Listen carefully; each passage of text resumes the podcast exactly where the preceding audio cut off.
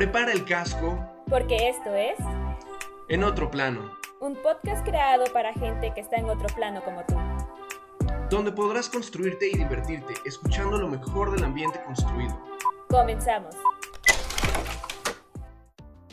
Hola, ¿qué tal? Muy buenos días, muy buenas tardes, muy buenas noches. Donde sea que nos estés escuchando, sé totalmente bienvenido, bienvenida, bienvenida a este tu podcast favorito llamado En Otro Plano, donde hablamos de todos los temas relacionados al ambiente construido. Y por qué no, el día de hoy estaremos hablando acerca de cómo lo ve desde el punto de vista de ingeniería civil y el punto de vista de arquitectura pero no sin antes mencionar que me están acompañando dos personas maravillosas. Vane, ¿cómo te encuentras el día de hoy? Hola Lili, muy bien, la verdad es que emocionada por el tema, creo que es algo muy interesante cuando ya empezamos a trabajar en conjunto y cuando empiezas a darte cuenta que si bien las carreras son pueden ser muy distintas, al mismo tiempo están muy relacionadas para que lo que sea que cada uno haga tenga un excelente resultado. Así es, tienes toda la razón, estas carreras se terminan complementando, pero por aquí también tenemos a Aide. ¿Cómo te encuentras el día de hoy? Hola, pues estoy muy feliz de estar aquí y justo concuerdo con Vane y contigo, Leli, de que no es precisamente un duelo, es encontrar las diferencias que nos hacen trabajar en conjunto y ser un equipo muy eficaz. Y pues será un gusto estar aquí con ustedes.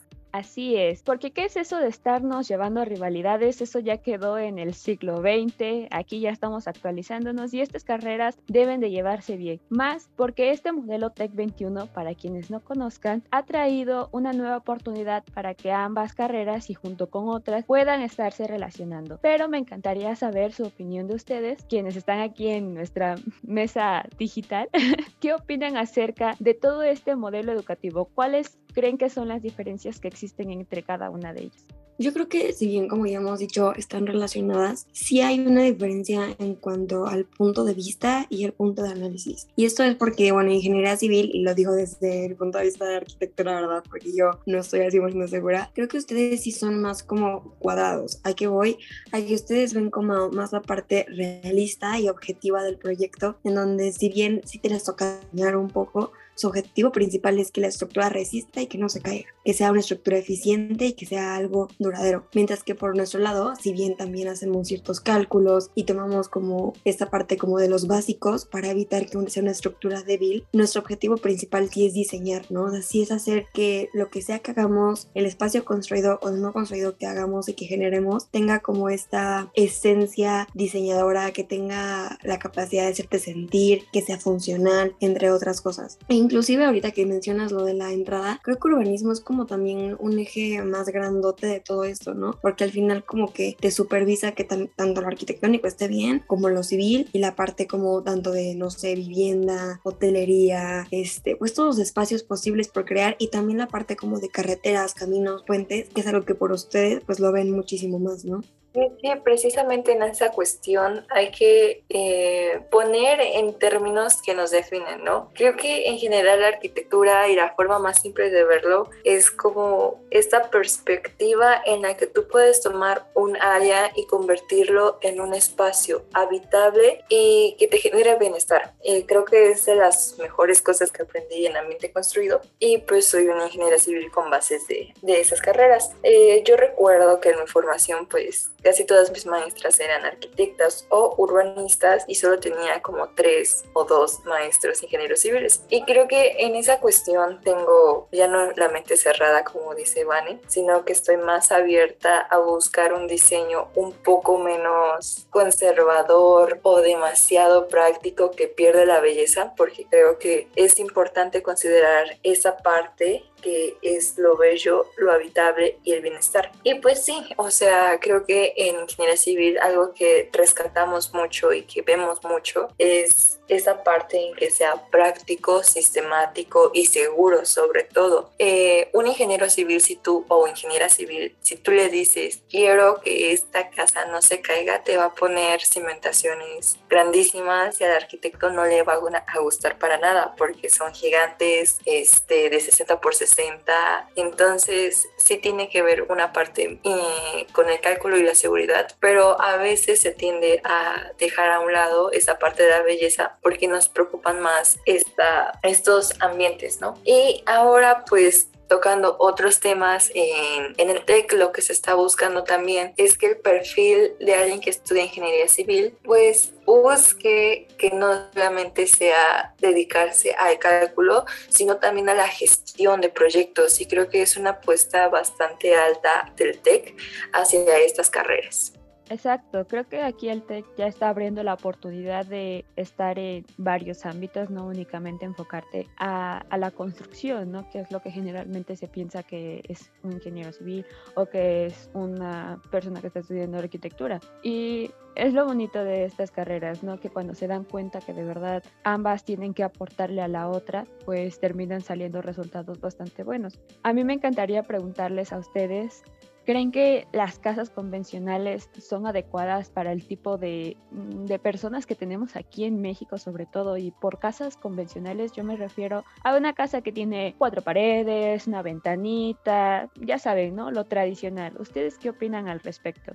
Híjole, ahorita que lo mencionas, o sea, por ejemplo, yo vivo en una casa, no, no voy a decir de interés social porque no lo es, pero sí de esta parte en donde son hechas en serie, ¿no? Entonces, donde empieza a haber un problema por la parte de Infonavit y donde a veces no se toman en cuenta aspectos que son tan importantes que tal vez no entran dentro, dentro de lo construido, pero sí en el ambiente generado alrededor. Y, por ejemplo, por un lado, apenas que pasó el temblor, te puedo decir como mi casa es maciza, maciza, maciza es como de concreto armado y el sistema literal sigue siendo de muros portantes. Entonces realmente es muy difícil que se caiga y también por la zona en la que estoy, que pues tampoco se sienten tan fuertes los temblores, ¿no? Pero también por otro lado existe como cierta, ahí voy a decirle, cierta inclinación en las calles, que hace dos semanas me pasó que la calle de uno de mí estaba inundada, pero no una inundación así de, ay, pues agüita, ¿no? O realmente era una inundación en donde estaban el agua en las rodillas de las personas y creo que ahí es un punto muy importante porque sí, qué padre que yo como arquitecto diseño, sí, qué parte, qué padre por ustedes que también este, diseñan, pero también hacen que sea resistente. Ajá, pero ¿quién está tomando en cuenta? O sea, creo que esa es una tarea de ambos. No tenemos que tomar en cuenta el contexto en el que se va a construir. Como bien han dicho, ¿no? No es lo mismo construir en el estado que en la ciudad, que en Chihuahua, que en Campeche, o sea, mil lugares y mucho menos en otros países. Y creo que a veces sí cometemos, o bueno, se comete este error comúnmente en México, en el que por ahorrar, por dar como una respuesta de vivienda rápida a la urgencia, como al alto crecimiento de la población, no se toman en cuenta aspectos de la naturaleza y del contexto físico y social que empiezan a afectar a las construcciones de una manera tal vez no constructiva, pero, o más bien sí, o sea, como que tal vez no empiezan desde un constructivo, pero sí recaen en lo constructivo. ¿Qué opinan? Pues técnicamente sí, o sea, la industria de la construcción es una de las que más contaminan al medio ambiente y justo estaba leyendo algunos programas educativos en el que ingeniería civil se está yendo hacia la ingeniería ambiental y creo que es algo que se debe de comenzar a considerar porque nosotros y nosotras no solamente estamos en la construcción, sino también estamos en el desarrollo y uso eficiente de ciertos recursos como lo son el agua. Y precisamente una de las, bueno, de las concentraciones que tenemos en el TEC va hacia allá. Y creo que todo lo que comentas, Vane, es interesante desde esa perspectiva, pero también hay eh, temas de por medio que tienen que ver con el desarrollo sustentable y sobre eh, algunas de las acciones que hace el humano en general y no son precisamente buenas hacia el planeta. Creo que hay muchas condiciones que aunque tú tengas un diseño lo más eficiente, lo más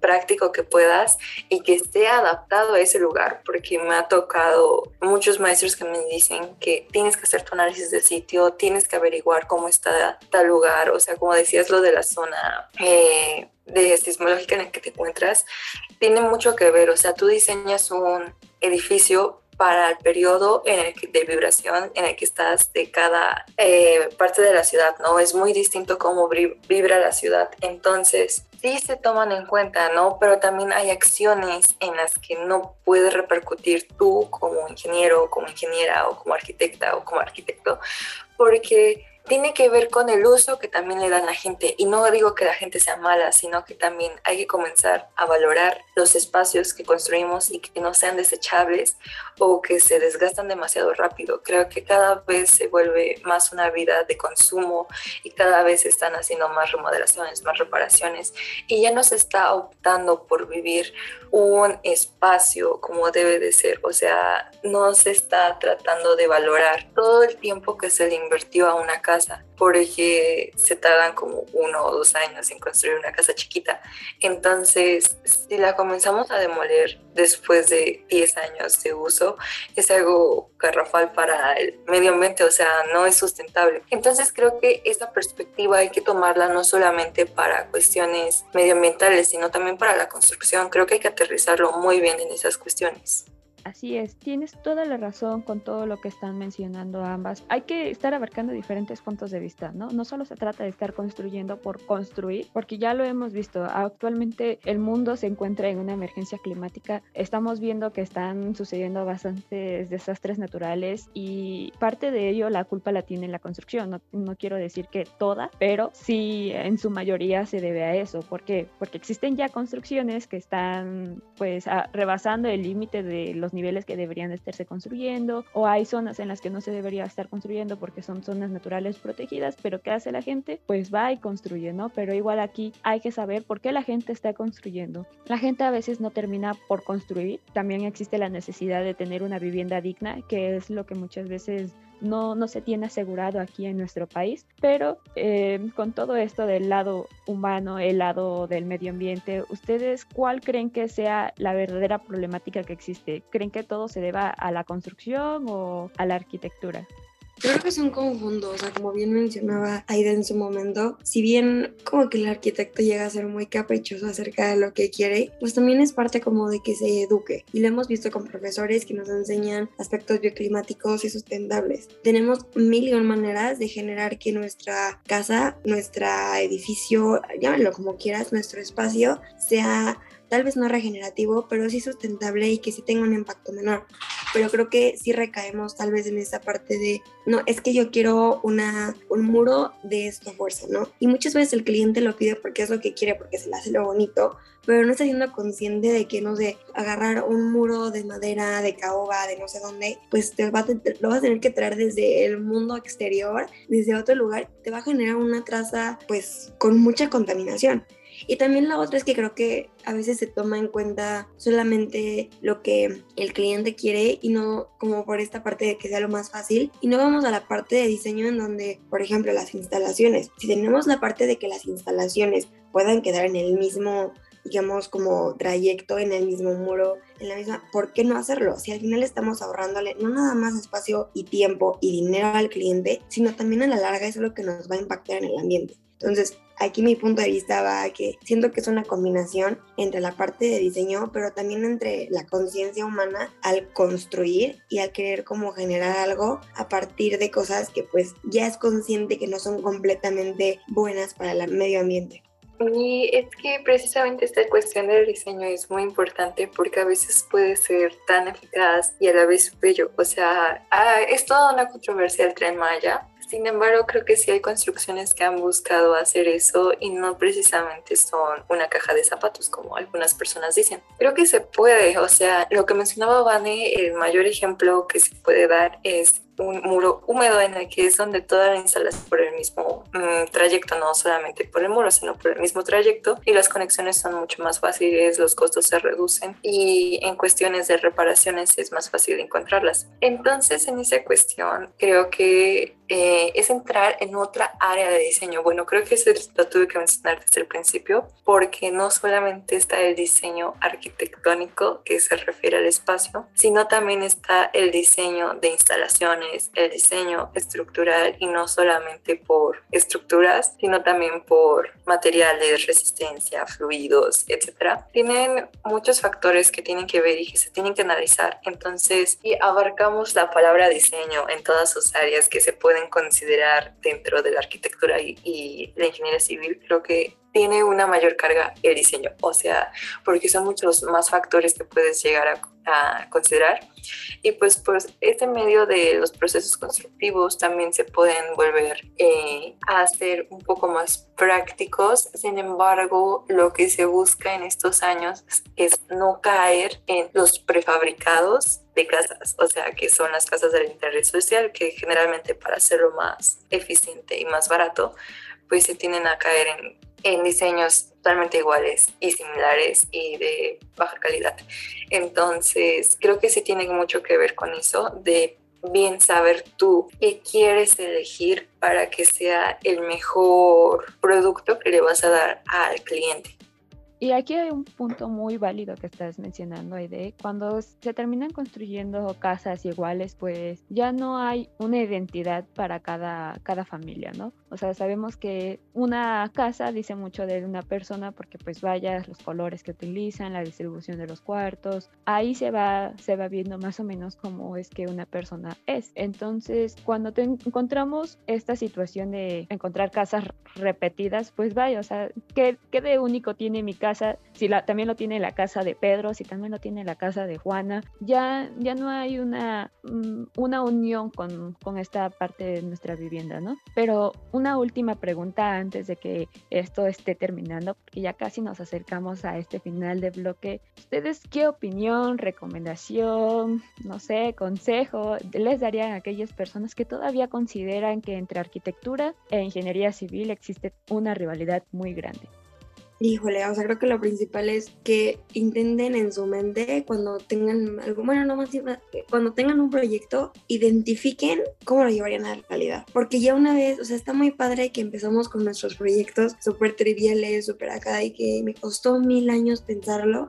Pero de verdad que ya cuando vemos los planos y tenemos espacios de 3.51 o 2.13 10 puntos, o sea, cosas que ni al caso y que dices como no es cierto, o sea, eso no se va a poder llevar a la realidad porque no es una modulación correcta, no se va a poder porque tienes un baño en una esquina y otro en otra esquina, no vas a poder porque no estás poniendo el asoleamiento correctamente, no estás porque, o sea, mil cosas que se empiezan a ver involucradas ambas carreras en donde, como bien mencionó Aide, empieza a haber como un equilibrio en el diseño arquitectónico, en el diseño de instalaciones, estructuras, entre otras cosas, entonces creo que sin duda eso es importante y también tal vez como que dejar a un lado esta parte de rivalidad en el sentido de que pues creo que al final se hacen más fuertes, ¿no? Como en toda rivalidad mencionan, mientras que estén unidos se hacen más fuertes en lugar de más débiles. Entonces pensar un poquito en de qué manera puedo sacarle provecho a mi compañero que está estudiando civil y que sabe acerca de temas que tal vez yo no sé tanto a profundidad.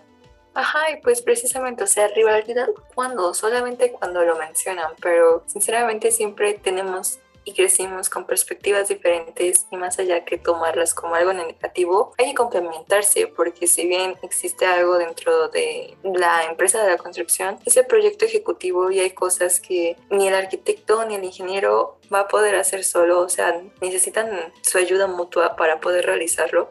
Entonces, sí, o sea, es comenzar a considerar que es un trabajo en equipo colaborativo que no se puede fragmentar, o sea, no existen las rivalidades, sino que siempre hay que llegar al final de un proyecto que sea eficiente, seguro y cumpla con ciertas especificaciones que llegan a pedir los clientes. Así como mencionan estas bellas personas, si tú todavía piensas que la rivalidad existe entre estas carreras y en alguna otra, la verdad es que este pensamiento ya debería de estar quedando afuera. Hay que abrir la mente y pensar que, vaya, en algún punto vamos a estar uniéndonos como el equipo que somos, ¿no? Pero finalmente eso ha sido todo por este bloque. Agradezco muchísimo que nos hayas estado escuchando. No te muevas de tu lugar porque continuamos con más. El futuro es hoy, ¿oíste? Vamos a descubrir lo mejor en la construcción. Estamos de regreso aquí en tu podcast favorito en otro plano. Obviamente continuando aquí un poquito con la noticia semanal que nos viene trayendo Vane.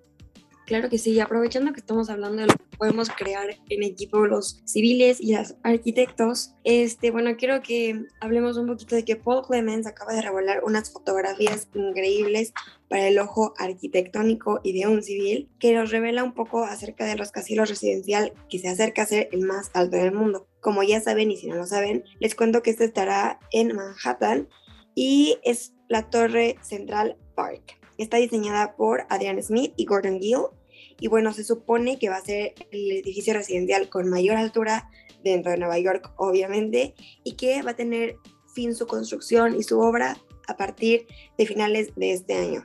¿Qué opinan? Creo que es un tema bastante interesante. Después va a ser eh, algo muy llamativo el tratar de analizar como que la estructura y su método de construcción, etcétera. Pero sin duda algo que siempre me hace pensar Nueva York es su necesidad por conquistar el cielo. o sea, siempre está buscando hacer los rascacielos, los edificios más altos de la ciudad. Y creo que es una perspectiva bastante interesante a analizar porque no es algo que pase en todas las urbes del mundo y en general pues creo que es algo muy Nueva York y tendrá una vista muy bonita no por nada le dicen a Nueva York como la ciudad de los rascacielos. Ah, yo pienso ahí de, en esa ciudad y me imagino un hot dog ahí. Perdón si quien nos está escuchando ya le estoy antojando algo de comida o no ha comido, pero personalmente pues pienso en eso. No sé si en algún momento se pudiera hacer una construcción relacionada a la comida. Sería un honor para mí. No sé qué opinas tú, Vane. Sí, claro que sí. La verdad es que mira, yo sí conozco Nueva York y creo que esta necesidad de la que habla Ide es como, tienen la posibilidad, o sea, realmente el suelo de allá y la resistencia del suelo les permite esa, esa posibilidad y la verdad es que se me hace increíble que siempre la exploten. A mí lo que se me hace increíble es, si tienen tiempo, revisen, busquen un poquito de las fotos y es que se ve que es una torre que va decrementando su tamaño cada vez que, aumenta su altura, ¿no? Y eso se me hace interesante en la parte como estamos hablando de una residencia.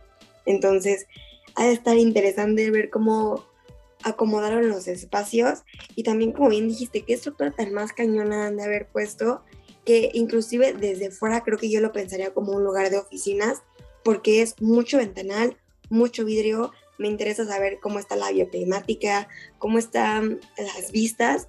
Y la verdad es que yo cada vez que no voy a Nueva York me parece increíble porque siento que siempre hay cosas nuevas que aprender, siempre hay nuevas cosas que ver, que observar y pues nunca nos, nunca, nunca, nunca nos van a decepcionar los arquitectos modernos con estas nuevas creaciones. Y pues algo, como dice Ivani, muy interesante es su decremento, ¿no? Y esto no puede pasar en la Ciudad de México porque literal tenemos un reglamento en que nos prohíben hacer mil cosas porque nuestro tipo de suelo no lo permite. Entonces, si aún no sabes mucho sobre de lo que hablamos, sobre no sentir un temblor en la Ciudad de México, creo que tenemos por ahí un capítulo pasado en el que hablamos sobre cómo se sienten, cómo se afectan las estructuras. Entonces, pues pueden escucharlo y entender por qué es tan espectacular Nueva York. Así que no se pierdan esta gran oportunidad de escuchar este maravilloso podcast, porque por ahí se están subiendo varios episodios. Por si no saben, en la página de Spotify que pues se llama Fuera del Aire, ahí encontrarán todos los episodios relacionados y en caso de que te hayas perdido alguno. Finalmente eso ha sido todo por este episodio. Agradezco muchísimo que nos hayas escuchado, que hayas estado atento, atenta, atente en, en este gran episodio. Eh, finalmente ha sido todo. No olviden seguirnos en nuestras redes sociales. Nos encontramos como arroba en otro plano en Facebook y arroba en otro plano guion para que no se les pase por ahí. Igual somos el único podcast que habla relacionado en cosas de ambiente construido. Muchísimas gracias y hasta pronto.